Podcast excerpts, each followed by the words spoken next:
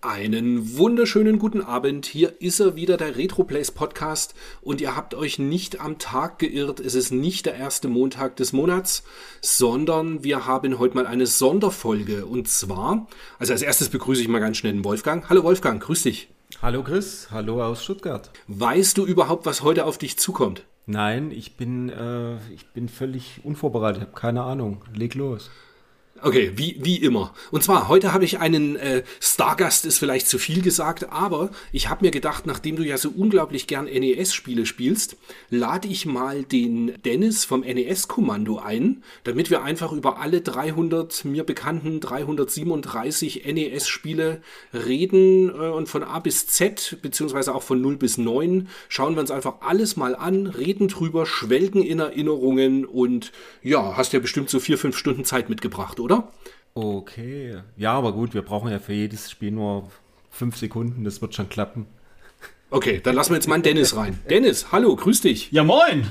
Schön, dass ich da sein darf heute. Äh, bin echt gespannt, äh, ja, über was wir heute so reden. Und ähm, wie du schon gesagt hast, 340 Spiele sind es in, äh, in, übrigens. Ähm, ich hoffe auch, dass die, dass die Zuschauer da sehr viel Sitzfleisch mitgebracht haben. Nee, also für 340 Spiele haben wir keine Zeit. Oh. Ähm, nee, 340 funktioniert nicht. Ähm, es, wir haben sowieso uns was ganz anderes vorgenommen. Das ist jetzt nur so ein kleiner Vorab-Gag gewesen quasi. Und zwar der geneigte Hörer, der uns schon eine Weile verfolgt, der weiß, dass sowohl der Wolfgang als auch du Stammkunden im Dynatex wart, in dem Videospieleladen in Gelsenkirchen, Essen, wo auch immer, da im Ruhrpott. Und ich äh, bin gut bekannt. Dort, ah, Dortmund, okay. Und ich bin gut bekannt mit einem ehemaligen Verkäufer dort, und zwar dem guten Reinex, dem Jörg. Und den habe ich eingeladen heute zum Podcast. Hallo Jörg, Servus. Hallo Christian, schönen guten Abend und vielen Dank für die Einladung. Sehr gerne. Und ich habe nämlich gedacht, ich nehme mich heute fast schon so ein bisschen raus, weil ich war nie in einem Dynatex leider. Ich war allerdings Kunde zum äh, telefonischen Einkauf. Da können wir ja nachher auch noch drüber ah, reden. Du warst das. Ähm, und hab ja, der eine. und äh, habe jetzt gedacht, das wäre ja ganz witzig. Genau, Dennis, Jörg, ihr kennt euch noch nicht. Begrüßt euch, shake hands, schön gut, virtuell. Schönen guten Abend, Dennis. Also ich sage mal fröhlich Hallo in die Runde und freue mich, dass du dabei bist. Ja, moin Jörg. Moin, moin. Cool. Ja, wirklich cool. Sehr schön. Dann begrüße ich euch beide auch noch. Hallo Dennis. NES-Kommando. Habe ich schon von gehört, habe ich schon gesehen. Rhinex habe ich noch nicht gesehen. Wir hatten schon ganz viel Kontakt in der Vergangenheit, glaube ich. Ja, richtig. Äh, Läden und sonstigen Sachen, aber kommen wir später noch dazu. Und freut mich echt, dich mal zu sehen und dich hier im Podcast zu haben. Das ist wirklich cool. Ja, geht mir genauso. Ich lausche euch sonst auch immer sehr gerne generell dem Retroplays Podcast und ähm, schön, dass wir mal zusammenfinden. Der Jörg ist der, der mir eine WhatsApp morgens schickt, wenn der Podcast nicht pünktlich um 10 veröffentlicht ist. Das, ja, das war jetzt einmal, aber gut, das ist ja auch mein gutes Recht. Genau, als, als Hörer dein gutes Recht. Was, was haltet ihr davon, wenn wir das Ganze ein bisschen so aufziehen, dass wir vielleicht beginnen mit äh, Geschichten aus der Gruft? Wie kam es zu deiner Text? Was hast du da so an Insider-Informationen? Wie bist du zum deiner Text gekommen? Was sind schöne Geschichten? Vielleicht erinnerst du dich ja noch an den Dennis, wie er sein AES zusammen mit einem King of Fighters, nee, nicht King of Fighters, King, King of, of, Monsters, Monsters. gekauft hat. Genau. Ähm, ja, ich äh, lasse euch einfach mal freien Lauf und äh, übergebe dir das Wort, Jörg. Ja. Und ich bin sehr gespannt, was da mit deiner Text so los war zu Beginn. Ja, und zwar, wo fange ich an? Am besten am Anfang. Also Dynatex wurde 1989 gegründet von Hans-Jürgen Kral damals in Holzwickede. Ganz kleines Kaff. Und äh, der hat mit so einem klassischen Kellerversand angefangen, sprich äh, hat Spiele aus Japan importiert, hat die halt äh, über Kleinanzeigen beworben, war damit recht erfolgreich, weil er auch einen neuen Nerv getroffen hatte und ähm, war dann irgendwann so weit, dass er mehr Platz brauchte und dann ging die Reise ab nach Dortmund in die Brückstraße und äh, dort hat er dann ein Ladenlokal eröffnet und ähm, gleichzeitig noch ein Bürogebäude oben drüber für Händlerbetreuung, Versand etc. Und ja, es wurde größer, größer und größer. Alles kam fast aus Japan, in Deutschland gab es noch nicht so viele spannende Sachen, außer dem NES jetzt und dem äh, Master-System auf Konsolenbasis. Und ähm, ja, die Importszene blühte und dann ging es wirklich los. Da hat er natürlich mit Anfang der 90er auch genau den, den richtigen Nerv getroffen, weil es Super Famicom kam raus. Mega Drive war schon halbwegs gesettelt, aber in Europa halt gerade, glaube ich, draußen oder kam dann bald. Und das Gute war ja beim Mega Drive gerade, dass man sehr leicht äh, Japan- und US-Importe drauf abspielen konnte. Ja, richtig, ganz genau. Da konntest du ja wirklich, da gab es ja noch keine sogenannten Region-Logs. Und ähm, da konntest du halt wirklich äh, zur Not noch am Modulschacht rumfallen, wenn das äh, Modul mhm. nicht so ganz in die Konsole gepasst hat. Da gab es ja auch schon mal die eine oder andere Geschichte. Und ähm, erste Spieler mit Region Log war Thunder Force 4. vor PAL NTSC Console, äh, vor NTSC Consoles only. Ich weiß ja, wie ich mich geärgert habe, weil mein Fernseher es nicht konnte und weil meine Konsole es nicht konnte. Alles war schwarz-weiß und ich brauchte einen neuen Fernseher und eine neue äh, unten umgebautes Mega Drive und dann habe ich mir mal eben 500 Mark oder so abgeholt und äh, habe mir, ich glaube, so ein 36 Zentimeter Grundig TV in so einem ekligen Knallrot geholt, nur damit ich Sandra spielen konnte. Aber gut. Um das einordnen zu können, was für ein Jahrgang bist ich du? Ich bin Jahrgang 71. 71, ja. okay, also nochmal fünf Jahre beziehungsweise sechs Jahre älter als äh, ich beziehungsweise Wolfgang. Und Dennis, du bist ja, glaube ich, nochmal, du bist Baujahr 82 oder sowas, gell? Nee, äh, ganz so jung bin ich dann doch nicht. Ich bin Jahrgang 79 und äh, normalerweise in solchen Runden immer der Älteste. Äh, deswegen freue ich mich heute mal quasi das Nesthäkchen zu sein. Stimmt, du hast ja neulich Geburtstag gefeiert, richtig, Mensch, das hätte ich ja jetzt da besser wissen können. Naja. Ähm, was mich als allererstes wirklich arg interessiert, zu der Zeit, es war quasi ja keinerlei Internet, es gab vielleicht sowas wie BTX und Fax. Wie hat man sich einen Händler, vielleicht weißt du das, Jörg, wie ist man an einen Händler in Japan gekommen, beziehungsweise Hongkong, um Ware zu bekommen? Wie lief das? Auch das ist recht kurios, wie Hans-Jürgen mir damals mal erzählt hat, hat er durch äh, seine Vorgeschichte. Er hat am C64 äh, Spiele gecrackt, damals Vorspende davor gemacht, den Kopierschutz ausgehebelt und dann wurden die Sachen halt weltweit verschifft. Und äh, dadurch ist er mit Amerika in Kontakt gekommen. Und ähm, dieser Kontakt hat dann zufällig später auch dort einen Software äh, will ich es mal nennen, aufgemacht und ähm, wiederum, dieser Kontakt hatte Beziehungen nach Japan. Also es waren recht enge Kanäle, keiner kannte eigentlich überhaupt jemanden. Es wurde viel einfach nur telefonisch gemacht, per Fax kommuniziert. Und ähm, ja, irgendwie sind diese Kanäle dann so zusammengewachsen, dass zwei große Händler dabei waren, die halt ständig Ware liefern konnten, die neu und begehrt war. Und ja, eingekauft, es wurde verschifft, einmal die Woche kam ein Paket, und äh, sowohl als japanische Ware als auch USA-Ware. Und ähm, dann wurde halt klassisch in den Magazinen, die es zu der Zeit gab, also Happy Computer, Powerplay, war glaube ich so ziemlich das erste zu der Zeit ASM, ja, die klassische Kleinanzeige oder die klassische Anzeige geschaltet, dass ein Ladenlokal besteht und das Ladenlokal war auch das erste, was uns so die Kunden gebracht hat, um, um darauf mal zurückzukommen. Und wo, woran habt ihr festgemacht, welche Spiele ihr bestellt? Also so wirklich festgemacht, also von jedem Spiel wird generell erstmal eins bestellt, um okay. zu schauen, okay, wie sieht's aus? Es wurde auch wirklich noch jedes Spiel getestet, angeschaut, außer Verpackung und mal gucken, was ist es überhaupt, so dass man überhaupt einschätzen konnte, brauche ich da mehr von, brauche ich da nicht mehr von. Bei den Magazinen war es ja zu der Zeit so, die haben ja auch ziemlich viele Testmuster durch uns bekommen und dadurch halt mhm. halt ihre Neuheiten und ähm, dann hat man halt wirklich den ähm, ja, den klassischen Weg gewählt, okay, das Ding scheint Potenzial zu haben, sieht gut aus oder ist vielleicht sogar ein bekanntes Spiel, was man schon mal gehört hat. Bestellen wir mal ein paar mehr von und dann ja, wurden halt Bestellungen und Vorbestellungen gesammelt, ja. Weil man wusste, man hatte einen bestimmten Batzen zusammen, wurde halt wieder Ware nachgeordert und ähm, alles im kleinen Kreis und im kleinen Rahmen natürlich erstmal, ne? Ist am Ende nicht viel anders, als es bei mir war, dann als ich Nippon Dreams hatte, nur dass halt alles länger gedauert hat. Also wir haben ja auch, ich habe immer mit Vorbestellungen gearbeitet, ja. nur dass es da halt so war, wenn der Artikel in den USA oder Japan erschien, in der Regel hatte drei oder vier Tage später hatte ich das Paket aus den USA da.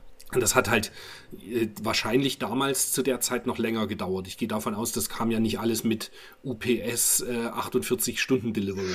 Definitiv nicht. Also es war wirklich schon UPS.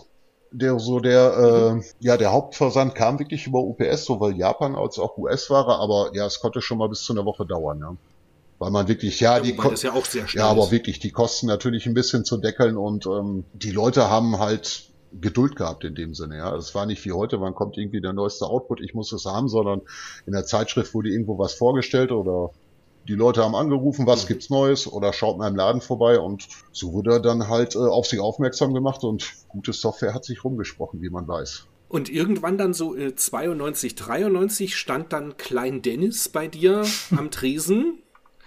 Und was, was war das erste, Dennis, was du gekauft hast im Dynatex? Kannst du dich da noch dran erinnern? Ja, also äh, ich kann mich auf jeden Fall dran erinnern, dass ich ähm, auf dem Fernseher, da lief ähm, Mega Drive mit äh, Michael Jacksons Moonwalker. Ich bin aber nicht sicher, ob das dann auch, ob ich das dann auch im Dynatex wirklich gekauft habe. Das weiß ich heute nicht mehr. Was ich noch weiß, ist, dass ich irgendwann mal ähm, mit meinen Eltern im Brückcenter an dem ähm, an der Ladenfront vorbeigegangen bin und hab da das Super Famicom laufen gesehen mit Super Mario World und hab äh, den Mund nicht mehr zugekriegt und hab gesagt, boah, Hammer, das ist so geil habe meine Eltern angefleht, angebettelt, ich muss das haben, ich bitte, bitte kauf mir das.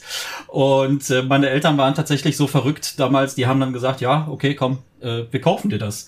Und äh, dann hatte ich ein Super Famicom. Ich weiß nicht, äh, jetzt habe ich ehrlich gesagt jetzt nicht nochmal nachgeguckt, wie lange äh, das vor dem äh, europäischen Release, aber ich glaube ein Dreivierteljahr oder ein Jahr, ja, äh, bevor das Ne? Ja, ja, bestimmt. Es war, glaube ich, wann war es? Ja. 92, glaube ich, in Deutschland, ne? Und ich glaube, irgendwann mhm. September 91 oder wann, oder September 90, wann kam es in Japan? Irgendwie um den Dreh, aber ich erinnere, äh, erinnere mich noch an das Schaufenster, was du gerade besprochen hast, was wir so liebevoll immer dekoriert haben. Da war dann ein Fernseher drin, so ein 55 genau, Zöller. Genau. 55 Zöller, die Kiste stand davor und der Rest war eigentlich nichts, nur die Konsole und fertig. Und äh, das reichte schon. Damit, äh, damit bestätigst du tatsächlich meine Erinnerung, die ich habe. Da war ich nämlich nicht sicher, aber ich habe das auch wirklich sehr spartanisch in Erinnerung, dass da sehr spartanisch. viel gewesen ist. Ein schwarzes Tuch, ja. ein Fernseher, eine Konsole und versucht die Kabel möglichst gut zu verstecken. Es hat gereicht, es hat gereicht, ja, um äh, natürlich mich da reinzulocken und wie gesagt, ähm, bin meinen Eltern da bis heute dankbar, dass sie den Wahnsinn da mitgemacht haben und ich weiß nicht, was das gekostet hat damals, war natürlich als Import relativ teuer auch, ne? Wenn ich jetzt raten müsste, würde ich sagen, das hat wahrscheinlich mit Spiel um 750, 5, äh, 800 Euro oder so gekostet. Äh, Mark natürlich, nicht Euro. Ja, ähm, ich meine auch so irgendwie 700 Mark. Damals war die erste Famicom-Konsole mit Pilot Wings und mit Super Mario World, was ich dafür bezahlt habe, ja. Und äh, ja, ich hatte Super Mario World, ähm, Pro Soccer, keine Ahnung warum, äh, habe ich auch nie wirklich viel gezockt. Ähm, und ich kann mich erinnern, dass ich auch für das Famicom Contra Spirits ähm, im, im Dynatex gekauft habe. Oh. Äh, was bei uns ja Super Probotector hieß, beziehungsweise in den USA Contra 3. Und ja, das war natürlich äh, früher äh, war ich natürlich da bei meinen Schulkollegen der King mit, äh, mit dem Super Famicom und äh, mit solchen Games. Und ich kann mich auch erinnern, dass ich das dann erstmal im Wohnzimmer ähm, angeschlossen habe und genau, was du gerade gesagt hast, Jörg, äh, ein Schwarz-Weiß-Bild gehabt habe. Und äh, dann weiß ich nicht genau, was passiert ist. Ich glaube, meine Eltern sind wahrscheinlich äh, wieder in den Laden gekommen oder mein Vater hat vielleicht angerufen, hat gesagt, hier schwarz-weiß, was ist denn da los? Und dann, ja, da braucht ihr einen TV, der 60 Hertz kann. Und ich glaube, dann habe ich meine Sony Black Trinitron Röhre bekommen für den für, für, mein, für mein Kinderzimmer. Könnte sogar mein erster Fernseher gewesen sein dann. Ähm, natürlich, äh, wie groß war der damals? Keine Ahnung, 14 Zoll oder so, ja. Also ich wollte gerade sagen, 37 Zentimeter hatten die, glaube ich. Kann man sich heute nicht mehr vorstellen. Ne? Ähm, heute hat man da halt andere Standards, aber früher hat, war man echt happy, äh, wenn man überhaupt äh, dann zocken konnte. Und, das, äh, mit, das zoomende Flugzeug ja. bei Contra in Farbe genießen konnte. Zum ersten Mal in der Stage, wo man posend mit den beiden Waffen auf den Plattformen steht. Wahnsinn, ja, Wahnsinn. Echt geil. Und äh, Super Mario World natürlich, ja. Ähm, durchgezockt damals, äh, genau wie Contra Spirits auch. War einfach eine geile Zeit damals. Zu Super Mario muss ich mal sagen, ich weiß nicht, ob man es sagen darf, ich war nie der riesen Mario-Freund. Also das erste Mario, was mir die Augen geöffnet hat, war damals Mario 64. Und ich weiß genau, wo ich mein Famicom bekommen habe. Im Dynatex hatte ich die Kiste da, hatte Pilot Wings und hatte Mario. Und äh, habe nur gesagt, ich hasse Mario und habe das Modul direkt auf der Theke zerschlagen. Da waren ein paar Leute dahinter, die wussten. Jörg, Jörg, die, du bist, Jörg, du bist weg. Nein. Wir hören dich gar nicht mehr. Ich glaube, du bist weg. Nein, bitte was? nicht. Stimmt, der ist nicht da. Ich höre auch ne? nichts. Nee, oh. Ich mach, ich mach Spaß. ich dachte gerade schon. Nee, ohne Witz. Also da war ich auch noch ein bisschen verrückter zu der Zeit und ich sage, ich hasse Mario. Und dann guckte mich einer ganz unglaublich an, wie ich dann so ein Modul für fast 200 Mark da irgendwie kaputt schlagen konnte kann mit dem Scheiß nichts anfangen, da spiele ich lieber gar nichts, aber ich will Super Famicom haben. Und dann, wie gesagt, Mario 64 hat mir dann später die Augen geöffnet, dass Mario doch sehr geil ist. Und jetzt liebe ich Super Mario World. Späte Liebe. Mhm. Aber schau, da gab es damals auch schon so Zwangsbundles in Anführungsstrichen, wie es heute mit PlayStation 5 auch gibt. Aber man muss ja auch die Ware mit dazu wegbekommen. Ja. Und die Leute mussten ja, und Nintendo war ja damals auch schon dafür bekannt, dass du, wenn du Ware haben wolltest, also in Form von Geräten, musstest du Spiele dazu kaufen. Also Pilot Wings, muss ich sagen, habe ich nie besessen. Ne? Deswegen muss es auch noch ein anderes Bundle ge gegeben haben. ich denke eins mit F-Zero. Also Super Mario World war, glaube ich, gesetzt. Das hat halt quasi jeder dazu gekauft und dann kaputt gemacht eventuell, wie der Jörg. Und ähm, F-Zero war auch noch so ein Ding, was ganz viele zum Start gleich mit haben wollten. Ne, das hatte ich auch nie. Was? Oh, wow. Nie? Okay. Nee, also, nee. Nee, wow. nie. Also das ist schon, das ist schon hart. Ja. F-Zero nie zu haben. Ich habe es bei einem Kumpel gezockt, aber ich habe es selber nie besessen. Okay. F-Zero war schon geil oder ist geil. Also ist, aber ist klar, ist Geschmackssache. War damals so ein Titel, den musste man einfach mitnehmen, F-Zero. Ja, absolut. Ja. Ja, und dann habt ihr und ihr wart quasi als Dynatex, ein, heutzutage sagt man ein Vollsortimenter, im Sinne von, ihr hattet alles an 16-Bit- und 8-Bit-Konsolen. Hattet ihr auch Amiga- und PC-Spiele und, und die Geschichten oder eher nur Konsolen fokussiert? Wirklich nur Konsolen fokussiert. PC kam irgendwann später, nachdem das CD-ROM irgendwann so den Durchbruch hatte, so irgendwo nach Rebel Assault, Seven's Guest und solchen Geschichten. Dann haben wir irgendwann PC, CD-ROM mit reingenommen, aber vorher vollkommen ignoriert oder generell die Heimcomputer auch kein Zubehör oder so, wirklich Konsolen Console-Only und klassisch angefangen mit dem Import. Und dann später natürlich auch, wo die PAL-Versionen kamen, ging es halt los, dass wir die äh, ja Vollsortimenter wurden, dann ähm, irgendwann Videotheken beliefert haben, Verleihsoftware, die ersten Verleihverträge damals rauskamen, da gab es damals noch eine Riesendiskussion, weil EA, glaube ich, damals die ersten waren, die sagen, okay, Verleih möchten wir nicht und natürlich Games wie FIFA halt typische Videothekenspiele sind. Und das war dann auch eine ganz spannende Phase. Also da haben wir wirklich den Spagat gemacht von Import, irgendwann halt ja zum klassischen Vollsortimenter, den Händler beliefern, der halt, äh, ich sag mal, vielleicht ein kleines Ladengeschäft hat, auch ein bisschen größere Händler, aber wir haben trotzdem irgendwie immer den Kontakt zu den Wurzeln gehabt. Also solange ich da war, war immer der letzte Freak auf jeden Fall da, der auch den letzten Import ausgequetscht hat, bis irgendwann das Importverbot kam. Also solange haben wir es versucht aufrechtzuerhalten, bis Konami irgendwann gesagt hat, pass auf, ihr könnt uns alle mal. Aber voll witzig, dass du die Videotheken verwendest, äh, gerade äh, benennst, weil ähm, hast, habt ihr auch die, das Medion beliefert? Weil ja im Medion Essen, Gelsenkirchen habe ich so viele, also Saturn Jap Jap Japan-Spiele gekauft. Ja. Für ganz schmales Geld, so, die sie dann rausgehauen haben, 97, 98, 99, irgendwas, wo ich mich nach wie vor immer gefragt habe, wie kommen die an? Also ja, Medion ist eine ganz normale äh, Video, äh, Videoverleihkette und die hatten genau. dort halt ohne Ende japanische Spiele. Ja, ich weiß. Das war so am Gänsemarkt in Essen. So Aha. ist die Straße da irgendwo und äh, eine der größten Videotheken und ähm, ich kam mit dem Einkäufer da damals irgendwie ganz gut klar. Frank, mhm. schöne Grüße an dieser Stelle. Und ähm, ja, der hat halt alles mitgenommen. PlayStation-Importe damals auch, weiß nicht, ob was so ein Resident genau. Evil kam halt.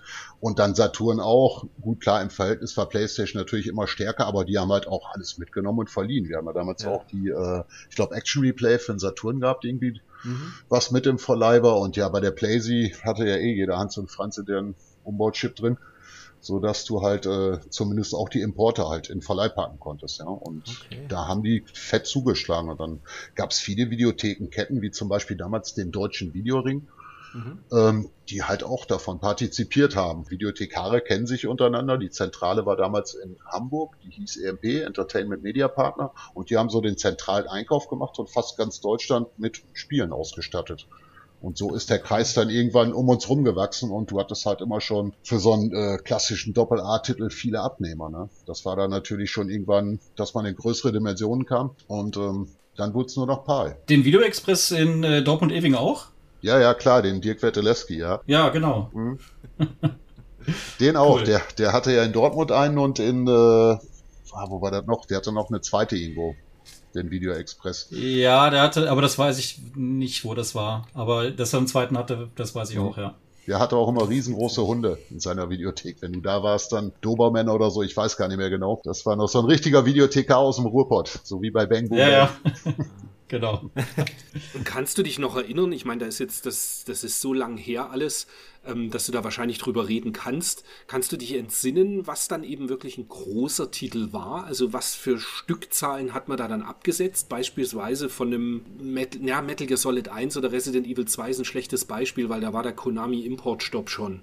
Beziehungsweise der, der Sony Importstopp. Also ich sag mal so, ähm, jetzt auf PAL oder auf äh, Importebene? Größere Titel. Was? Eher Importebene. Importebene. Also ich glaube, da war ziemlich der stärkste, wirklich, wie du schon sagst, ein Resident Evil. Mhm. Ein Einser. Und also in Stückzahlen zweieinhalb, dreitausend Stück sind da verteilt worden wow. von solchen Dingern. Und äh, ich glaube, der stärkste, den wir jemals hatten, war damals, ich glaube sogar Metal Gear oder GoldenEye fürs N64. Der war noch, mhm. der war noch eine mhm. Spur besser, wo es N64 kam. Und die waren dann auch so, ja, locker im vierstelligen Bereich und kratzen am fünfstelligen. Da konnte man schon richtig was bewegen zu der Zeit. Und deswegen missfiel es dann halt irgendwann auch, ja, Konami hauptsächlich, dass sie sagen, okay, ihr grabt uns zu viel vom Kuchen ab und äh, ja, wie die mhm. Geschichte geendet hat, das weiß man ja leider. Gut, heutzutage kein Grund mehr. Ja, es haben halt viele, viele Händler dann zwar aufgegeben, aber man hat halt gemerkt, dass immer noch so eine gewisse Nachfrage war. Also bei mir, ich, ich weiß, meine Titel, die, die äh, vierstellig waren im Verkauf, weiß ich alle noch, weil sie hatten alle die Abkürzung GOW. und das war einmal God of, God of War 1 und 2 und es war Gears of War 1 und 2.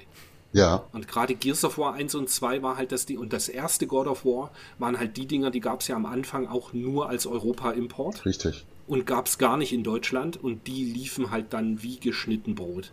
Ich erinnere mich noch, dann gab es die ähm, UK bzw. österreichische Version als Platinum von God of War vom ersten Teil und da gab es das noch nicht in Deutschland als normale Version, die kam dann erst viel später. Und da haben wir die, die Platinum, die haben wir tatsächlich fast schubkarrenweise zur Post gefahren. so war da die Nachfrage. Habt ihr keinen Abholservice gehabt? Den, den, zu der Zeit witzigerweise noch nicht. Das kam dann ein bisschen später, dass ich das gemacht habe. Tatsächlich. Ja, da hat das aber echt schon Spaß gemacht, sage ich mal, zu der Zeit, wenn man auch sich selber, finde ich persönlich, ich habe mich immer tierisch gefreut, weil ich wüsste, die Bestellung ist raus, so der Kram ist unterwegs und jetzt kommt das Spiel, das Spiel, das Spiel, wo ich drauf gewartet habe. Das erste, was ich gemacht habe, Paket auf, mir einen Lieferschein schreiben und Feierabend am besten und direkt ab nach Hause und mal gucken, was das Spiel so kann. Also das war halt ein Riesenvorteil, wenn du in so einem Laden gearbeitet hast, dass du halt ja an der Quelle warst. Ne? Auch so mhm. reisetechnisch halt zur, äh, sei es ECTS oder halt zu E3. Ich weiß damals auch die eins. Ah, sowas habt ihr auch mitgenommen. Ja, ja, klar. Dann auch, wir haben ja auch Zubehör gekauft beispielsweise und wir waren damals auch zubehörtechnisch einer der ersten, die so halt Third Party für Memory-Karten geholt hatten. Also für PlayStation, okay. dass wir halt unsere eigene Memory Card gefertigt haben mit eigenen Logos drauf, hinterher auch so Aufkleber für die PlayStation. War eine ganze Zeit mal richtig, richtig hot. Und deiner Text selber hat, glaube ich, auch PlayStation 1 Spiele gepublished, kann das Haben sein? wir auch. Äh, das waren damals die, oh, wie hießen die? Verdammt. Mit so drei Mädels drauf, ja irgendwie, so, ich habe den Titel vergessen, tut mir leid, aber zwei Titel haben wir gepublished. Weil ich bin heute nämlich drüber mhm. gestolpert. Ich habe halt kurz nochmal Google angeschmissen und ein bisschen was zu deiner Text zu lesen. Ja. Man findet ja tatsächlich recht wenig. Insofern ist es schön, dich als, das klingt jetzt doof, aber so als Zeitzeugen dabei zu haben. Und äh, da habe ich eben gesehen, dass es bei Amazon ein paar Listings gibt mit deiner Text als äh, Publisher. Richtig, das waren auch gar nicht mal so schlechte Titel, halt so irgendwo so Mittelklasse, 60% Bereich irgendwie in der Wertung, aber die liefen ganz okay und ähm, das hat sich dann auch dadurch ergeben, dass wir Zubehör vermarktet hatten und ähm, ich weiß nicht mehr, wer es damals war. Ich glaube Joytech oder so ist die Company, gibt's auch nicht mehr. Die hatten damals irgendwie die Rechte für ein Game und suchten halt irgendwo einen Publisher und ja, es, es hat sich irgendwie ergeben. Also das wurde dann irgendwie so mhm. abends mal im Hotel oder so festgemacht, da wollte jeder Dinge nicht rausbringen und da haben wir vielleicht 10.000 Stück von oder so verkauft, aber es war okay. Mhm. Ja, er war schon sehr geschäftstüchtig. Ja, definitiv. Also da waren wir auf ja, vielen Bereichen unterwegs. Also wirklich vielen mhm. Bereichen. Auch immer so ein, Auge und ein Ohr.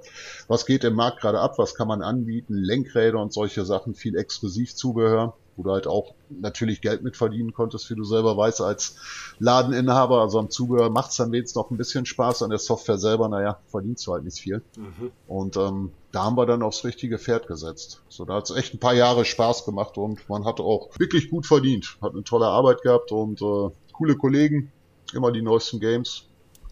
das war echt. Wie viele Jahre gab es den deiner Text dann am Ende? Also 89 gegründet? Also die Tore final zugemacht waren so 2002, kann man sagen. Okay, da, da gab es, glaube ich, auch eine, eine, erste Website auch. Gell? Ja, die Website, die gab es früher. Die erste Website hatten wir irgendwie, ich glaube, 93, 94 oder so schon. Oh, wow. Also wir waren, glaube ich, so die ersten, die damals äh, ein Modem hatten und ein ehemaliger Mitarbeiter von uns aus dem Laden, der hat dann äh, die erste Netzwerkfirma in Dortmund-Lünen gegründet.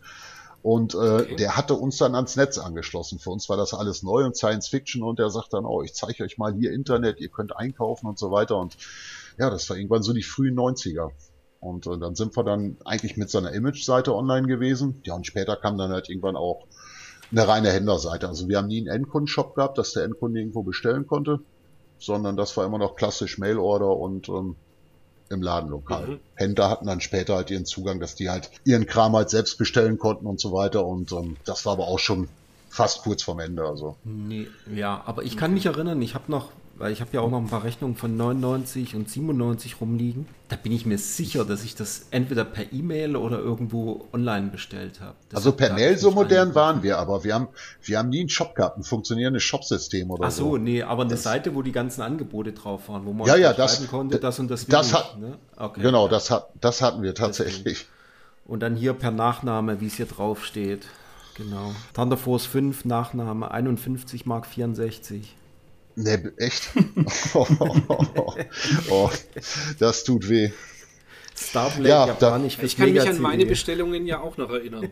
Ich habe beim Dynatex, äh, meine erste Bestellung war ein Sagaya für den Gameboy. Sagaya Gameboy, muss aber auch die, ne, ja, doch, Japanisch, Japanisch genau, genau Sagaya. Ja. Genau, ja. Um, das muss Ostern 92 oder 93 gewesen sein. Ja. Und danach hattet ihr so kleine Figürchen von Street Fighter. In so goldenen Packs, genau, die aussahen wie so Schokoladenfigürchen, fast in so einer Schachtel, genau. ja. Und ihr hattet T-Shirts. Und da hatte ich das T-Shirt mit dem, wie heißt der nochmal, dieser Spanier, der spanische Endgegner, Sagat oder so, glaube ich. Vega. Mit den langen Krallen. Vega, Se genau. Vega. Vega. Vega. Vega. Also im japanischen Original heißt er sogar Balrog. Mhm, ja. Genau. Stimmt, das ist ja vertauscht, ja, ja. richtig. Auf alle Fälle, das hatte ich als Bügel-T-Shirt und das habe ich irgendwann im Podcast schon mal zum Besten gegeben. Das war dann, äh, das habe ich nur zwei, dreimal tragen können, weil äh, meine, meine Mutter hatte es in die falsche Wäsche mitgetan und dann kam das Rosa wieder raus. Heutzutage mhm. könnte man es ganz entspannt tragen. Damals mhm. äh, wurde es dann, glaube ich, ein Putzladen. Hätte es immer noch als Power Ranger durchgehen können, wahrscheinlich. Ja, genau. genau mit so einem rosa ja, Shirt. Cool. Ich kann mich auch äh, noch erinnern, dass es äh, damals auch Titel gab, die man ähm, nur bekommen hat, wenn man danach gefragt hat, die halt unter der ähm, Ladentheke lagen. Ja. Ähm, wie, zum, wie zum Beispiel ähm, Import Mortal Kombat 2, das habe ich nämlich auch bei euch gekauft. Ja, richtig, stimmt. Da war ja damals Mortal Kombat 2. Es sollte kommen und dann wurde ja kurz vorher irgendwie das Ding halt, äh, wie war es, indiziert, glaube ich, ne? Mhm. Mhm. Und die Presse durfte ja, glaube ich, auch keine Testberichte mehr abdrucken vom zweiten ja, die Videogames Teil. wurde doch wieder eingezogen. Genau, richtig. Und wie alt war denn da der Dennis, als er das unterm Ladentisch kaufen durfte? Naja, äh, ich hatte halt das Glück, dass mein Vater mich da auch begleitet hat. hat. Das weiß das ich noch. Cool.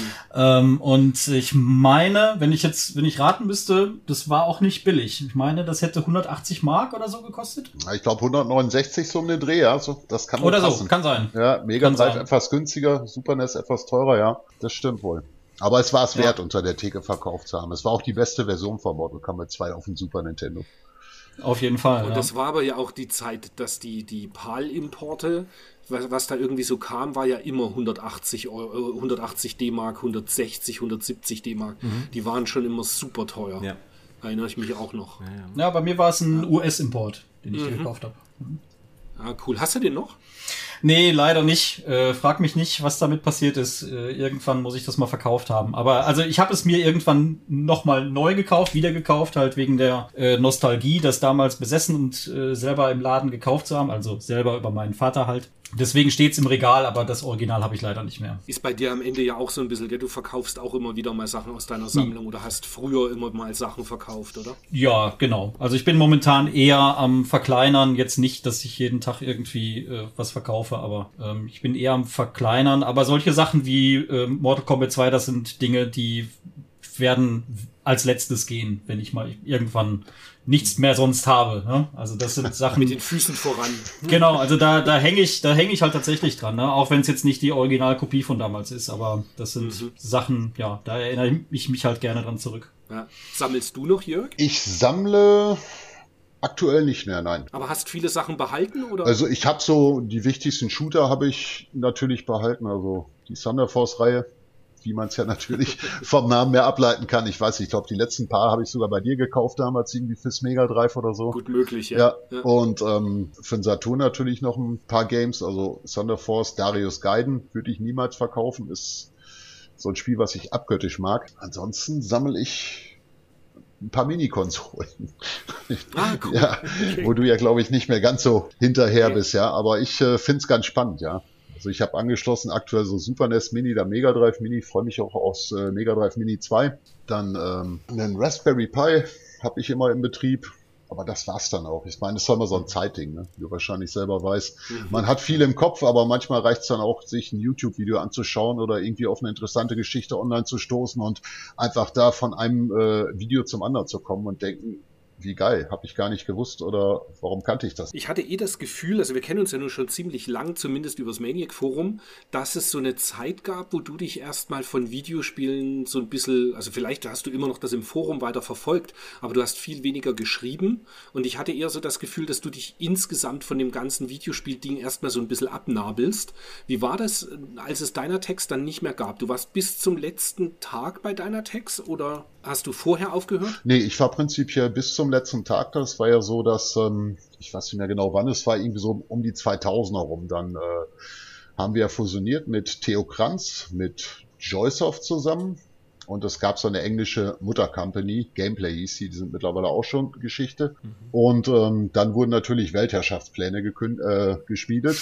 die leider nie so richtig funktioniert haben. Das heißt, irgendwie Head Office sollte nach Berlin gehen, die ganze Suppe sollte hinterher Gameplay heißen, wurden auch einige Anzeigen damals in der Zeitung unter Gameplay veröffentlicht. Ja, kurz bevor es halt wirklich konkret wurde, ist dann halt ähm, leider mein Chef aus dem Leben getreten durch einen Unfall und ähm, ja, dann hat sich das Ganze zerschlagen. Also das wurde ausgeweitet wie so eine alte Weihnachtsgans und ähm, das war dann die Geschichte deiner Text, leider. Also bedeutet, da wurde einfach die Geschäfte, also was heißt einfach, aber die Geschäfte wurden geschlossen. Die Geschäfte wurden geschlossen, genau, Ware abverkauft und äh, prinzipiell war es so, dass halt ähm, mein Chef deiner Text den Namen gesichert hatte, auch seinen Anteil, sollte mal alles schiefgehen, mache ich solo weiter, aber naja, dazu kam es halt leider nicht und wer dann noch irgendwo eine lockere Marke gesehen hat, der hat sie versucht herauszunehmen und mhm. ja, irgendwann war halt finito, ja. Dann kam der Insolvenzverwalter mhm. und dann war das Buch geschlossen. Das okay. ging dann relativ schnell und danach bin ich dann noch, äh, ich glaube, ein knappes Jahr bei Flashpoint gewesen. Ah, du warst auch bei Flashpoint. Ich war auch bei Flashpoint, da habe ich auch den Kai, Ach, Kai Stübe damals kennengelernt. Schöne Grüße genau. an den genau. Kai. Und, ähm, ich weiß nicht, ob der den Podcast hört, aber den Kai Stübe kenne ich ja. Ja, nee, und ähm, dann waren wir aber auch sogar in Dortmund geblieben. Das heißt, so die Kernmannschaft von Dynatex äh, hat für Flashpoint in Dortmund gearbeitet. Das heißt, wir haben dann ein eigenes Büro gehabt okay. und äh, haben dann halt weiter noch so ein bisschen Händlerbetreuung gemacht. Aber irgendwann kam dann auch so der Punkt, wo ich sagte, nö, mir reicht's jetzt mache ich selber was. Und da habe ich dann äh, Ryanatex, also rein Online-Versand aufgemacht und ähm, mich dann wieder so auf Japan-Importe besonnen mehr so die Fans. Das war 2003 rum. 2002, 2003 so den Dreh, genau richtig. Ich habe mein, ich hab mein Ikaruga bei dir gekauft, ganz sicher. Ich auch. Ich auch. das weiß ich noch. Mhm. Ja, das, ja, stimmt. 2-2, das passt wohl. Und ähm, ja, das habe ich dann knapp zwei, drei Jahre irgendwo gemacht und dann habe ich irgendwann halt wirklich von Spielen die Schnauze voll gehabt, zumindest jetzt vom beruflichen Sinne her, weil ähm, die Zahlungsmoral der Kunden wurde halt immer schlechter, die Umstände wurden nicht gerade besser. Es macht halt irgendwie einfach irgendwann keinen Spaß mehr. Ne? Und dann äh, bin ich umgeschwenkt in die Elektronikbranche im Bereich Telekommunikation und ähm, bin da seitdem irgendwo geblieben. Ja. Also nicht, dass ihr jetzt sagt, okay. ich bin da jetzt irgendwie der Handyverkäufer Nummer eins. Nee, darum geht's nicht, aber ich finde die Technik halt auch spannend, wie sich auch der Markt so weiterentwickelt hat, damals so vom ersten äh, Mobiltelefon, was es gab, bis was die Dinge heutzutage können. Privat bin ich nach wie vor aber immer noch dem Hobby treu geblieben und werde es mhm. auch immer sein. Und ist halt einfach eine Sache, das wisst ihr bestimmt selber, es bleibt halt im Kopf, es macht Spaß. Wie der Dennis auch gerade schon sagte, jeder hat bestimmt so seine Games, wo man bestimmte Sachen mit verbindet, sei es irgendwelche Ereignisse und ähm, das finde ich einfach eine ganz spannende Geschichte und das wird auch immer so bleiben, bis der Deckel über mir zugeklappt wird oder ich irgendwo ins Beet gestreut werde. Mal gucken. aber wirklich schön gesagt. Wirklich eine, eine, coole Geschichte. Aber wenn man, wenn ich noch mal ein Stück zurückgehen kann, also meine, äh, meine ersten äh, Erfahrungen mit Dynatex hatte ich natürlich auch in Dortmund. Ich war dort einmal, wo ich meine Oma, die in Gelsenkirchen-Bur gewohnt hat, äh, besucht habe habe ich mich dann mal in die Bahn gesetzt, bin nach Dortmund gefahren und habe mir mal dieses Geschäft angeguckt, was ich immer nur aus den Videogames kannte. Den Raum. Den Raum, genau. Ich meine, das war so eine Theke, wo irgendwie Glas war, man konnte durchgucken und dann konnte der Verkäufer das rausziehen und hat das dann quasi übergeben und hinten irgendwie am, an, der, an der Wand hingen dann halt die ganzen Spiele noch. Und da habe ich das genau. Hellfire, das, das oft benannte Hellfire gekauft und ich glaube, das war das das war das erste Mal, dass ich da war und dann war ich später, glaube ich, nochmal zu der Dreamcast-Zeit da und habe aber, glaube ich, nur geguckt und das äh, Code Veronica-Video angeguckt. Also in Dortmund war ich quasi äh, nie, aber ich habe sehr viele Erinnerungen an diesen Laden in Essen-Rüttenscheider Straße. Ja, da wo man nicht parken nicht. konnte. Man konnte nicht parken, aber ich war ja damals ja. noch zarte, wann war es? 93. Da war ich äh, 16 durfte ich außen noch nicht Auto fahren. Und ich weiß noch, ich habe in der Videogames geschaut und Dynatex hatte eine Anzeige, jetzt neu in Essen. Und ich dachte so, ja. wann machen die auf? August, super. Ich mache eine Woche Urlaub bei meiner Oma. Und bin dann dahin, bin dann dahin und bin zu dieser Eröffnungsfeier gegangen. Und jetzt weiß ich nicht, ob mich meine, äh, die 30 Jahre jetzt fast, ob das irgendwie falsch in meinem Kopf ist. Aber die Eröffnung war doch mit den Factor 5 Jungs, ne? Richtig, und eigentlich wollten wir da Mega Turrican zeigen und nichts hat mhm. funktioniert. Die hatten da irgendwie ihr Pega, Pegasus Mega Drive Entwicklungssystem irgendwie mit und es funktionierte irgendwie partout nicht. Alle standen gespannt davor und mhm. ich glaube, der Julian war da, dann äh, Lutz Osterkorn und ja, auf jeden Fall hatten wir da irgendwie einiges an Leuten auch und draußen auf dem Bürgersteig war auch noch so ein ja. bisschen Shishi und drumrum und äh, nichts funktioniert. Aber es war trotzdem eine coole Eröffnung und äh, die Leute waren zufrieden und hinterher und haben wir das dann äh, mit einem Street Fighter Turnier nachgeholt. Genau, das war nämlich ein Street Fighter Super Street Fighter oder Street Fighter Turbo war das, glaube ich. Also Street also Fighter Turbo, Fall japanische am, Version, ja. Genau, am 2.8.93 habe ich dort 12.15 Uhr einen Super Turrican gekauft. Wie hier der, der Zettel sagt. Da steht zwar äh, Mega Drive, aber ich habe Super Turrican draufgeschrieben und ich habe das damals immer sehr akribisch gemacht und habe das gekauft und habe es mir dann einige Minuten später von den Factor 5 Jungs ähm, signieren lassen. Cool. Der Chris Hülsbeck war nicht da, leider. Nee, der war nicht da, genau. Das steht auch immer noch bei mir hier drüben im Schrank. Also das, äh, da weiß ich immer noch, das war der Sommer 93, wo ich bei meiner Oma war und bei der, bei der Eröffnung vom Dynatex am Start war. Bei, Super, äh, bei, bei Street Fighter konnte ich natürlich nichts reißen. Der Chris lacht wahrscheinlich. Äh, ich glaube, ich habe nur einmal gespielt, aber die nächsten Tage war ich öfter dort und habe dann immer noch ein bisschen was eingekauft. Also es war, es war, war ein sehr schöner Sommer und ich war halt auch oft später nochmal dort und äh, habe mal wieder reingeguckt und habe dann 95 das Lunar 2 Eternal Blue tatsächlich reingegangen, gekauft für 110 Mark oder irgendwas und dann gezockt. Und ich war, ich weiß noch, wie ich da drin stand in diesem Laden und irgendjemand reinkam und ein Viewpoint aus dem aus dieser diesem Stand da nahm und 400 Mark auf den Tisch geblättert hat und das einfach mitgenommen hat. Ich stand da und hatte so, 400 Mark für ein Spiel. Wahnsinn. Ja. Ja, das, also. da hatten wir in Essen auch, ich weiß gar nicht mehr wer es war, auch so einen richtigen Neo Geo Freak, der auch mhm. öfter mit seinem Vater irgendwo da war und dann kaufte der aber auch wirklich ein. Die anderen Kunden standen da und hatten irgendwie vielleicht so, keine Ahnung, ihre Kohle für ihren einen Import, den sie sehnlich erwünschen und dann so, ach, ich nehme mal hier Fatal Fury 2, dann gib mir doch mal hier Top Golf dazu und dann nehme ich noch eine Prise, ach komm, pack mir den Viewpoint ein und dann blättert ihn da auch mal irgendwie, keine Ahnung, 1000 Kröten oder so auf den Tisch, ja. also absolut irre, ja. Da hat dann aber auch irgendwie der Vater, ja, komm, mein Sohn hat das verdient und denkt, ja, willst du uns adoptieren, schon nicht schlecht. Das war, glaube ich, nicht der Dennis, weil der Dennis hat, soweit wie ich weiß, nur ein King of Monsters fürs Neo Geo. So ist es, ja. Ähm, und in, in Dortmund halt, ne? Ähm, Ach, stimmt. Ähm, ich, und Geografie da im, im Pod. Genau, und äh, das war, ja, das war eine ähnliche Geschichte, wie ich das auch mit dem Super Famicom gerade schon ähm, erzählt habe, ne? wo ähm, ich das gesehen habe und gedacht habe, äh, ich, ich fall vom Glauben ab, was ist das für, für ein geiles Ding? Und ähm, dann, ja, habe ich meine Eltern da auch wieder bekniet und die haben gesagt, ja, gut, kaufen wir dir halt äh, Neo Geo AES und äh, noch ein Spiel dazu. Das hat ja dann, ich weiß nicht, was das Neo Geo AS damals gekostet hat, aber. Das Goldset ähm, 999 Mark. Der Goldset war mit einem, das Silberset war einfach nur die Kiste mit äh, einem Joyboard, 999 Mark meine ich, und äh, das Goldset war ein Spiel dabei, ich glaube Fatal Fury war es und zwei von den Joyboards oder von den Joysticks. Ja, dann, äh, also ich habe ehrlich ge gesagt gedacht, dass es weniger gekostet hat, aber dann habe ich das Silberset gehabt ähm, und halt das King of the Monsters 2 und äh, das, also da kann ich mich auch sehr gut dran erinnern, wie ich das mit meinem Kumpel dann äh, gezockt habe. Und das war halt wie Spielhalle zu Hause. Ne? Das, wo hat man das gesehen? Wo hat man das gehabt früher? Ne? Also das war schon eine wahnsinnige ähm, äh, eine wahnsinnige Geschichte damals und ähm, auch eine Erinnerung, äh, für die ich für mein, meinen Eltern für immer dankbar sein werde. Ja. Wie hast du es denn geschafft, dass unser Verkäufer damals so das Spiel auch vorgeführt hat? Der war ja bei uns in Dortmund, wie ich auch noch weiß, nicht immer so der allermotivierteste.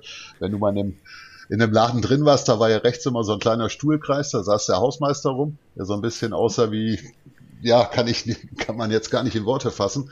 Karl hieß der, glaube ich, wenn ich das richtig richtig auf die Reihe kriege. Und unser Verkäufer war halt auch so, Spiel, kaufen, och nee, keine Lust. so aber ich, ich würde das gerne mal machen, so irgendwie, ja, okay, dann mache ich's rein. Wie ist das Spiel? Ja, ist okay. ja, der Verkäufer, das ist äh, echt jemand, der ist mir auch bis heute in Erinnerung geblieben. Ja. Der, der, ähm, der hat immer gefragt, wenn du was bei dem gekauft hast, äh, ob man einen Ranzen haben möchte. Ja, ja, den Spruch hat er damals von mir gehabt, wo ich sagte, so Plastiktüte, ich sage Ranzen, ach Ranzen. Und der hat ja immer Ranken, so ein kleines, genau, so ein genau. kleines bisschen äh, Luft im Zahn gehabt, wie man so schön sagte, und das hat sich dann genau. irgendwie so etabliert. Genau, willst einen Ranzen, ja. ja, genau. Und, äh, und das war ja ein äh, Begriff, den man so hier im Ruhrpott eigentlich äh, eher weniger verwendet, ne? Und äh, das ist irgendwie bis heute hängen geblieben. Und ähm, was macht der heute? Weißt du da was? Ich glaube, wenn ich das, äh, ja, wenn es aktuell ist, macht er irgendwie Security oder so.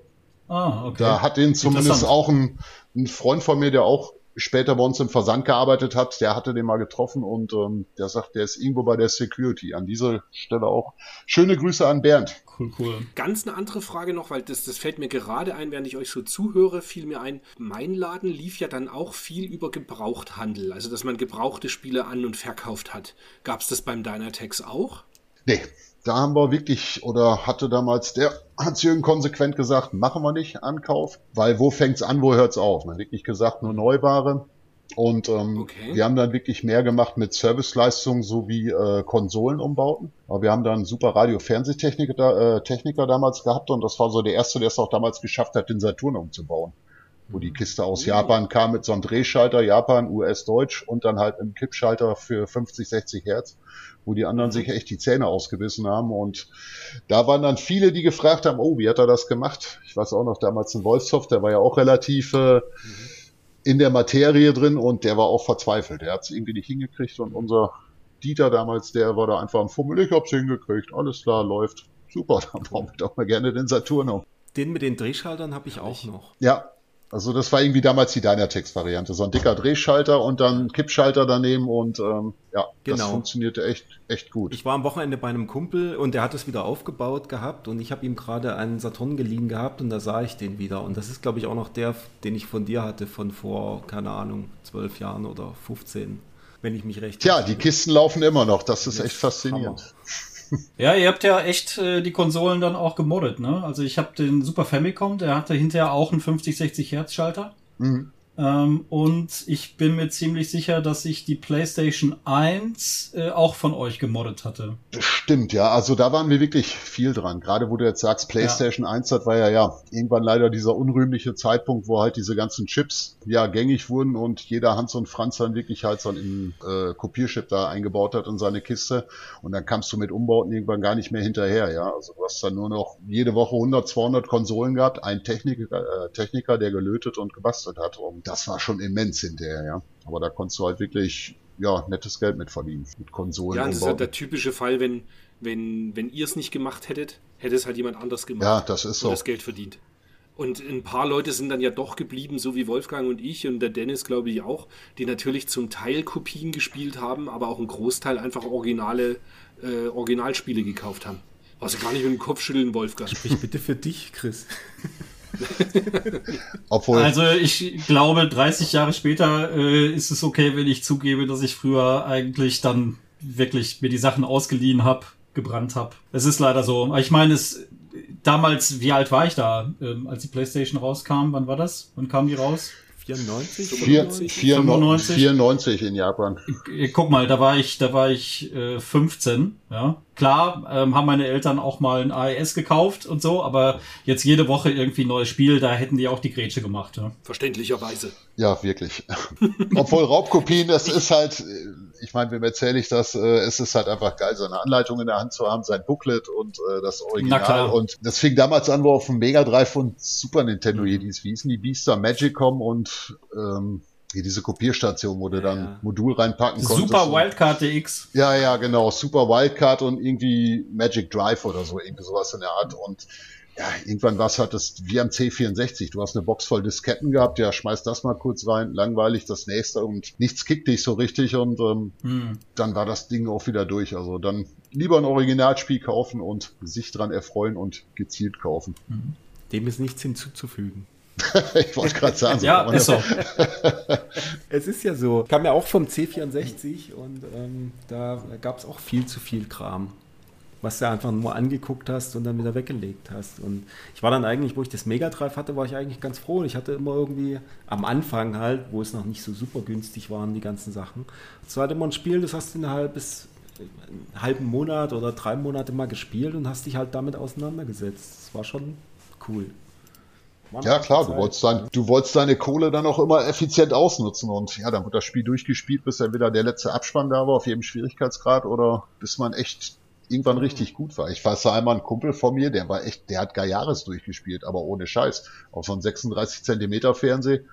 Und alle waren am Fluchen, wie schwer ist Guy Jahres und er hat das echt geschafft irgendwie. So oft gespielt immer das Ding. Und dann nach Level 6 irgendwann, dann hat er das Joypad schon in die Ecke geworfen und ja, es hat geklappt und dann kommen noch zwei Level, die vorher nicht auf der Karte waren. Und die hat er dann auch in einem Rutsch noch mitgemacht. Also es ist schon verrückt, was man damals für Skills hatte, sage ich mal. Heute so im Zeitalter von Dauersaves und Tutorials war man schon gar nicht so übel. Ja, heute hat man, glaube ich, gar nicht mehr so die Geduld für solche Geschichten, ne? Nicht wirklich, nein. Aber selbst Jahres habe ich damals nicht geschafft und würde es heute auch nicht mehr schaffen können. War, glaube ich, mal am dritten, vierten Level oder sowas, aber es war abartig schwer.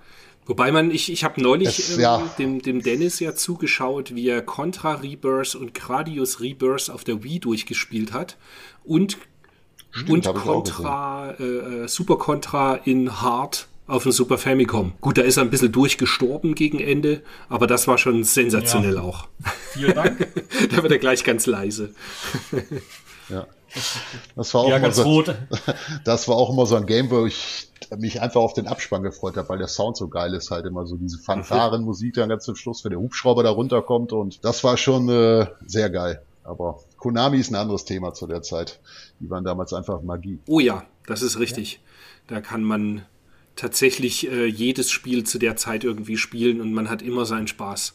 Das ist dann später leider schlechter geworden. Was mir auch noch einfällt, äh, eine lustige Geschichte aus der Dynatex Anfangszeit, ähm, dass wir nebenan ein Karstadthaus hatten und äh, bei diesem Karstadthaus haben wir als Lieferant für die ersten Gameboys aus Japan fungiert. Das heißt, äh, wir haben den Gameboys verkauft, dann haben wir äh, Super Mario Land 1 war es da, damals, glaube ich, als Japan-Spiel importiert, haben selber die Anleitung geschrieben, also so eine Kurzanleitung, ein bisschen Text und äh, wie es funktioniert, haben das mit in die Kisten reingepackt und haben in die Dinger verschachert. Also das war echt spaßig. Da hat ein offizieller Karstadt japanische Importspiele verkauft und hat sich echt drüber gefreut. Das war echt schon witzig. Ja, das Gute war ja beim Super Mario Land, das konnte man ja auch ganz easy spielen das hatte gar keinen, da, da ist das japanische ROM ist, glaube ich, genau das gleiche wie das, das äh, europäische bzw. US. Das ist natürlich ideal, da waren ja gar keine Texte. Aber das war die Bedingung, da musste zumindest eine Anleitung für den Kunden dabei sein. Und mhm. dann haben mhm. wir sowas auch erschaffen, künstlerisch. Leider habe ich sie nicht mehr zur Hand, aber. War das dann die Zeit, wo es quasi nur Bienengräber gab? Und da Nintendo selbst noch gar nichts in Europa da hatte. gab es noch nicht mal Bienengräber. Also Bienengräber hat ja später dann den Vertrieb von Nintendo übernommen, bevor die dann irgendwann nach Groß-Ostheim gegangen sind. Und ähm, da gab es wirklich noch niemanden. Da gab war Nintendo halt äh, hier zwar mit dem NES äh, existent, aber hatten halt keine eigene Niederlassung. Sprich, keiner hat dann auf die Finger geschaut und da gab es dann halt diverse Grauzonen, wo man sagen konnte, okay, wir haben da was für euch, vielleicht ist das ja interessant. Und da konnten die Häuser oder das Karstadthaus zumindest selbst einkaufen und nicht zentral reguliert. Und sie sagten, ja, wenn Nachfrage da ist, klar, nehmen wir wohl. Das war echt lustig. Und dem Anbau uns im Laden haben wir die Dinge auch vertickt. Wilder Westen. Ja, wollte ich genau, das wollte ich gerade auch sagen. Das wirkt heute so wie ein Wilder Westen irgendwie, ne? Ja, damals war es möglich. Da war es echt Pioniergeist oder wie man es auch immer nennen mag. Aber es äh, war schon eine spaßige Zeit. Ja, aber das war auch so regional begrenzt. Also gerade äh, auch mit den Videotheken und wie du sagst, im Karstadt oder so. Ich war ja dort immer in diesem Essen, Gelsenkirchen unterwegs und da gab es halt, es gab im Karstadt, habe ich teilweise halt auch ein Thunder Force 3 stehen sehen, wo ich auch völlig von Socken war und gedacht habe, wie, wieso verkaufen die äh, Importe? Aus Chemnitz oder in Chemnitz, da ähm, haben sie alle mit dem Kopf geschüttelt, wenn du dort zu irgendeinem Händler gegangen bist und ihm irgendwie eine, eine Import- äh, gezeigt hast mit den Preisen drauf, das hat er kurz nachgeguckt, das ist ja nicht mal die Hälfte von unserem Einkaufspreis. Äh, das, das geht ja, gar nicht so was. Also es war so, so völlig so eine andere Welt auch irgendwie da, da, da hinzukommen und äh, das habe ich aber auch nie wieder woanders irgendwie so erlebt, so dieses generell auch auf den Flohmärkten in Essen. Wir waren oft auf dem Flohmarkt äh, Samstag früh auf diesem äh, auf dem Uni-Flohmarkt. Ikea oder oder Uni-Flohmarkt? Nee, auf der Uni. Okay. Auf der Uni. Und da war ein Typ, der hatte immer eine riesen Auswahl, Mega Drive, Mega CD, alles, alles mögliche. Über Jahre hinweg hatte der immer das geilste Zeug da liegen für den kleinsten Preis. Also es war wirklich immer, der Chris kann sich sicherlich noch erinnern, wie ich immer irgendwie erzählt habe, ich war wieder bei der Oma und habe die coolen Sachen geholt. und dann hast du immer gedacht, die Oma lebt in Japan. Ja, ja, genau. Das war dann, das war noch vor der Zeit, ähm, bevor wir immer nach, nach Annaberg gefahren sind zum Power Games, was ja die andere, mhm. die andere Goldgrube war. Dennis, warst du eigentlich in Chemnitz mit damals? Wo, ich? Wo, ja, war das NES Oder nee, der Marcel war, Marcel war alleine. Ach so, nee, nee, nee, nee, da war ich nicht, da war ich nicht. Das war ah, der Marcel, okay. genau. Ja. Nee, also das war so für mich so dieses, das waren so, so extrem coole, coole Ecken halt. Und äh, ja, also ich habe es ja auch schon im, im, im, Podcast immer mal wieder gesagt, aber da gab es in Gelsenkirchen im Fotopost im, oder Hako Foto für 1995 ein Game Gear Aleste japanisch neu. Ja.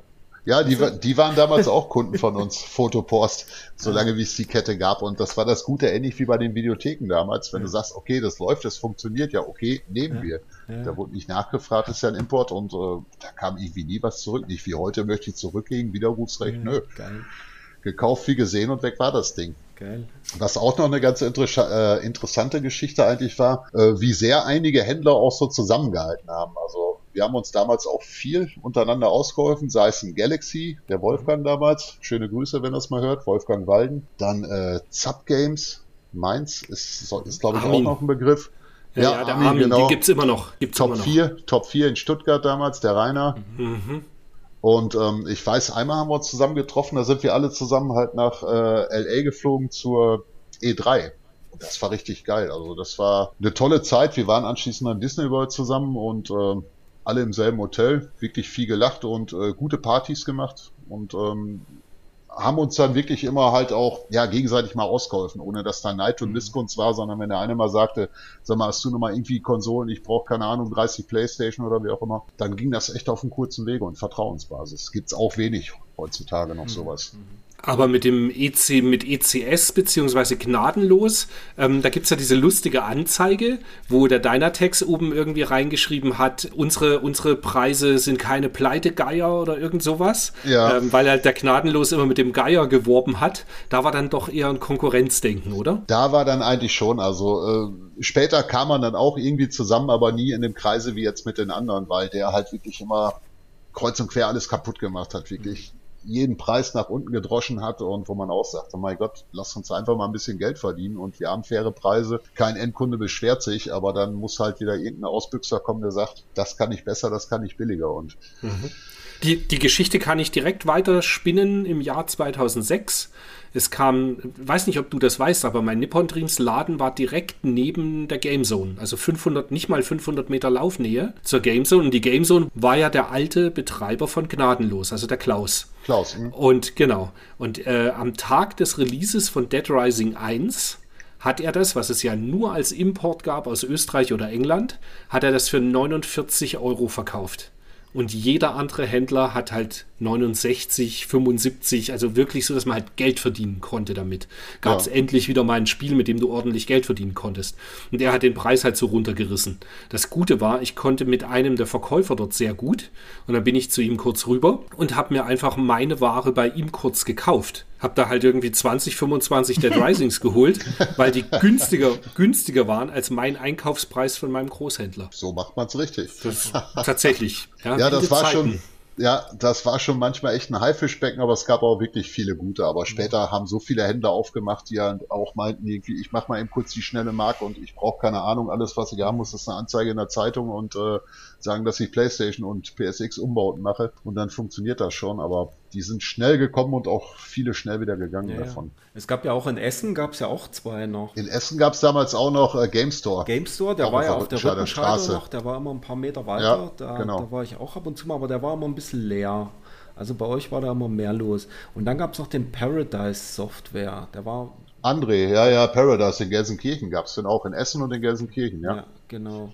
Da war ich dann auch, da habe ich dann immer alles abgeklappert da drüben und da gab es halt so viel auf einem, also ich sag mal auf so einem relativ kleinen, kleinen Areal und das war schon ziemlich. Ja, der hat auch äh, viel hinter mit uns gemacht, Paradise. Mhm. Auch lustig. Okay. Als dann 2000, nee, 1998 sowas, der Importstopp kam, wie, wie hat sich das bei deiner Text dann äh, ausgewirkt? Habt ihr trotzdem immer noch ein paar US-Importe gehabt oder wie lief das? Also wir haben unter der Hand halt schon immer noch ein paar Importe gehabt. Wir sind ja jetzt nicht mehr aktiv mit in die Werbung gegangen. Wir hatten ja auch immer in der, ich glaube in der Maniac war es, in der Videogames Mega Fun, äh, wie sie nicht alle heißen oder hießen, natürlich geworben, dass wir Importe haben, aber dann natürlich unter dem Radar, ja. Also wenn jetzt ein Händler irgendwie sagte, okay, ich nehme dir die und die Menge ab, haben wir die schon geholt, aber irgendwann wurde es halt nicht mehr schön, weil die Ware einfach im Zoll festgehalten und vernichtet wurde. Ich meine da eine Geschichte von dir noch zu kennen, als du dann Ryanatex später betrieben das, hast, dass genau. Suikoden, Suikoden 3 Suikoden komplett im und, Schredder landete. Ja, und damals Star Fox Adventures oder wo war es, glaube ich, mm. was dafür kam irgendwie auch. Dann habe ich nur ein freundliches Schreiben vom Zoll gekriegt, dass die Ware vernichtet wurde und das hat dann auch bitterböse wehgetan. Ouch. Da war dann irgendwann mhm. auch so, ja, da war dann irgendwann auch so der Punkt erreicht, wo man sagt, okay, ist gut gewesen, man soll gehen, wenn es am schönsten ist. Das ist mir Jahre später dann auch noch passiert, als Sony den DualShock 3 in Japan rausgebracht hat. Und dann gab es den erstmal ja nur in Japan und auch da nur im Sony Store. Und dann habe ich 50 Stück bekommen aus Japan. Und dann gab es auch ein Schreiben vom Hamburger Zoll. Ich möchte äh, halt sagen, was damit ist. Man geht von einem Grauimport aus. Und dann habe ich Gott sei Dank die Dame am Telefon so lange bezirzen können, dass ich, ich habe gesagt, was haben Sie jetzt davon, wenn Sie das kaputt machen? Schicken Sie es doch wieder zurück nach Japan. Und genau das ist dann passiert. Der Zoll hat es zurück nach Japan geschickt. Und dann haben wir es äh, in die Niederlande schicken lassen, den Karton. Und dann ja. kam es von den Niederlanden dann ganz normal nach München zu mir an den Tresen. Bist ein ganz schöner Fuchs. Ja, ähm, jetzt weiß gar nicht, wie wollen wir denn noch, gibt es noch Geschichten? Ach, es gibt wahrscheinlich ewig viele Geschichten Ach, zu. Geschichten gibt es so viel von irgendwelchen Kunden und Anekdoten, aber da möchte ich jetzt auch irgendwo keine Namen nennen oder irgendwo jemanden da irgendwo diskreditieren oder so. Das äh, sind dann eher so ein paar interner. Aber ähm, was auf jeden Fall eine lustige Geschichte war, ähm, dass wir mal eine Lieferung erwartet haben. Ich weiß nicht, auch USA, Japan, wie auch immer. So. Und äh, alle heiß wie Frittenfett. Ich glaube, was war drin? Ich glaube, der Jaguar damals. Man möge mich steinigen, aber die ersten Jaguar-Konsolen. So, und wir tracken UPS, UPS, so, das Ding ist zugestellt. So, keiner weiß, wo die Kartons gewesen sind. Fahrer, ja, habe ich irgendwie zugestellt und äh, dann stellte sich raus, wir hatten halt eine Büroetage im zweiten Stock über dem Laden und die haben den ganzen Kram im Büro einfach eine Etage tiefer abgegeben. Wo keiner von uns drauf gekommen ist, wo sich aber auch keiner gemeldet hat, dass die Ware da abgegeben wurde, haben dadurch echt einen vollen Tag verloren, wo wir es verkaufen konnten. Und äh, das war echt ärgerlich. Ja. Also irgendwie, du guckst, es kann nicht sein, ja, zugestellt und nichts ist. Ja, das ist einfach eine Fahrzeugetage früher ausgestiegen mit seinem ganzen Krempel, hat er da abgeladen und weg war er. Da war das noch nicht wie heute elektronisch unterschreiben und so weiter. Ne, hier ist der Mist, Dankeschön und bis morgen. Das war echt spaßig. Erinnert mich dran, mein, mein Arbeitgeber, nachdem ich den Laden dann nicht mehr hatte, bei Funtainment, äh, es kam eine, eine Lieferung PlayStation 5 Geräte auf Palette und die wurde, der Laden hat mittags um 12 aufgemacht oder macht immer noch mittags um 12 auf und die Palette stand morgens um halb zehn dort bei dem vor der Ladentür, mitten in den Stadt München. Und die Palette stand da halt. Es ist nichts weggekommen, aber was ein Glück. Wow. Das, es war Gott sei Dank von außen nicht zu sehen, dass da halt PlayStation 5 Geräte drauf sind, aber der hat halt einfach die Palette dahingeschmissen und fertig. Ja, ja das ist dann äh, schon ein bisschen beängstigend, sowas. Ja, tatsächlich, tatsächlich. Meine Idee wäre jetzt noch zu sagen, ähm, wir beschließen den Reigen vielleicht in dem Sinne, dass wir ganz kurz noch äh, über Lieblingsspiele reden. Das würde mich nämlich bei dir, Jörg, und bei dir, Dennis, interessieren. So die absoluten drei Top-Titel, ohne die ihr niemals nicht leben wollt. Oh, Dennis, ich gebe dir das erste Wort, dann habe ich mehr Zeit zum Nachdenken. Ich, ich wollte dich jetzt eigentlich so ärgern, wie ich es mit Wolfgang mache und zu so sagen, und warum ist es Thunder Force 3, 4 und 5? also ich, ähm, ich, ich finde solche Fragen immer echt schwierig. Äh, ich finde, das ist auch immer so ein bisschen tagesformabhängig. Aber ich, ich sage mal ähm, Zelda, A Link to the Past, Contra 3 und Metal Gear Solid 2. Ah, wow. Okay. Oh, das cool. Kam schneller als gedacht. Ja, das war jetzt aus der, Pistole, das war aus der Pistole ja. geschossen und das äh, morgen würde ich eine andere Antwort geben. Aber es sind halt, es sind halt die, die äh, Retro-Klassiker, ähm, äh, ich sag mal gerade so die, die Ära Super Nintendo, PlayStation 1, PlayStation 2, so das sind die Dinge, die wirklich bei mir hängen geblieben sind. Okay, ja, ich versuche mal jetzt nur auf Konsolenbasis. Heimcomputer, alles lass ich mal außen vor, weil das das wird den Rahmen sprengen. Konsolenbasis. Final Fantasy 3 auf dem Super mhm. Nintendo. Thunder Force 4 auf dem Mega Drive. Boah. Bubble Bobble. Arcade-Platine. Stimmt, da warst du so großer Fan. Richtig. Ja. Ich erinnere cool. mich. Bin ich heute noch. Also bis Level 80 habe ich es letztens noch gespielt, ohne ein Continue zu verbraten. Wow. Also es man kennt noch die Abläufe und die Wege. Wie schlägst du dich bei Thunder Force 4? Nicht so gut, wie ich dachte. Also nach Level 3 war schon Schluss. Da kam schon das Game Over letztes äh, beim ersten Mal. Aber ich hab's dann, äh, das ist knapp zwei Wochen her, da habe ich es abends wirklich mal zwei, drei Stunden gespielt und äh, ich habe es durchgeschafft. Ohne den 99 Leben Cheat oder ohne jetzt auf äh, Easy zu spielen, war jetzt ganz normal auf Normal und ähm, es funktionierte. Lustig ist, man hat sogar den Waffencheat und alles noch im Kopf. Pause, Upright A, Downright A, C, Left A, B ab. Dann nach rechts hast du deine Claws wieder. Das ist schon, das vergisst man auch nie. Ja, ich habe es ja, nachdem es jetzt im äh, Retroplays Podcast im September in der Ausgabe wird ja Glaylancer und Thunder Force 4 besprochen werden, habe ich es jetzt ein bisschen ernsthafter gespielt und ich schaffe es immer bis, ich weiß nicht, welche Stage das ist, wo so ein Feuer, so ein Feuerlevel ist das auch. Level 7. Dann ist es, dann komme ich bis in die 7. Und da der Endboss, der zerlegt mich jedes Mal so extrem, dass alles zu spät ist. Der Endboss, ja. dieser, äh, dieser wurmartige. Der mal so nach vorne klappt, ne? ja, genau. Ist, ja, ganz genau. Ja, genau. genau. Ja, das ist schon äh, wirklich mit ein bisschen Übung zu meistern. Also der war relativ einfach, aber ähm, es ist schon harter Brocken Thunder Force 4. Aber es ist fair und es ist einfach eine geile Symbiose aus Musik, Grafik, die Level passen, das Ding hat die richtige Länge, es ist fordernd. Also ich finde schon äh, wirklich genial. Ich habe mal eine Zeit lang auch mal äh, oder habe immer noch über Facebook Kontakt mit dem äh, Entwickler der Serie, Naosuke Arai heißt der gute Mann von Technosoft, der war bei Teil 2 war der Effekte, Soundeffekte und so weiter verantwortlich, Teil 3 auch, bei Teil 4 war er Producer, bei Teil 5 war er Producer und hat dann auch für den Nintendo 3DS hier diese Sega Archive Sammlung, die es in Japan, Sega Ages Sammlung, gab es irgendwo für ein 3DS, da war Thunder Force 3 auch drauf und das hat er dann auch vorgestellt, irgendwo, ich glaube mit Sega zusammen und ähm, ist auch ein ganz sympathischer Kerl, spricht und schreibt auch ganz gut Englisch und äh, hat die eine oder andere Anekdote auch manchmal zu erzählen. Ist schon eine ganz spaßige Sache. wen man auch so trifft irgendwie. So ein Spiel, wo ich damals dachte irgendwie, wie geil ist das? Und mein Gott, was für Genies müssen das programmieren? Und heutzutage hast du halt über Social Media die Möglichkeit, in Kontakt zu treten mit den Leuten und äh, denen ein paar Fragen zu stellen. Das ist schon das Schöne an der Zeit heutzutage. Ja, tatsächlich Fluch und Segen. Ja, ist richtig. Ja, gut. Was haltet ihr davon? Hammers. Ja, wenn ihr jetzt gerade keine drei Top-Spiele habt, wo ihr noch drüber reden wollt. Na, das, das äh, verfolgt ihr ja jedes Mal, jedes Mal im Podcast normal. Da freue ich mich auch jedes Mal drauf. Das ist auch immer wieder spannend, die Geschichten zu hören. Ich mich auch, ja. Ich habe dir übrigens gerade mal ein Bild geschickt, Chris, hier von dem Endgegner. Das müsste der sein, den du meinst. Ich habe das Ah, Ding cool. so als, Das- als, da schaue ich als, nachher drauf. als Poster Sehr an der cool. Wand hängen. Ja, Oder genau. als- es, es wird ein Jubelschrei durchs Haus gehen, wenn, wenn ich den mal erlegt habe irgendwann. Ja, dann würde ich sagen, verbleibe ich mit vielen lieben Dank, dass ihr euch die Zeit genommen habt. Das, wie gesagt, wird eine Sonderfolge vom RetroPlays Podcast und ich würde mich sehr freuen, wenn unsere Hörer uns wissen lassen, wie sie das so fanden. Ob das Spaß gemacht hat zum Zuhören auch, weil vielleicht kann man sowas ja immer wieder mal machen mit anderen Gästen und in äh, Erinnerungen schwelgen von Läden oder Entwicklern, was auch immer uns da einfällt. Und ich persönlich bin raus, sage Dankeschön und einen schönen Abend euch noch. Ja, ich sage vielen Dank für die Einladung. Ich fand es auch eine sehr schöne digitale Veranstaltung. Also ich habe viel Spaß gehabt und äh, toll, euch alle mal gehört zu haben und äh, eure Geschichten erfahren zu haben.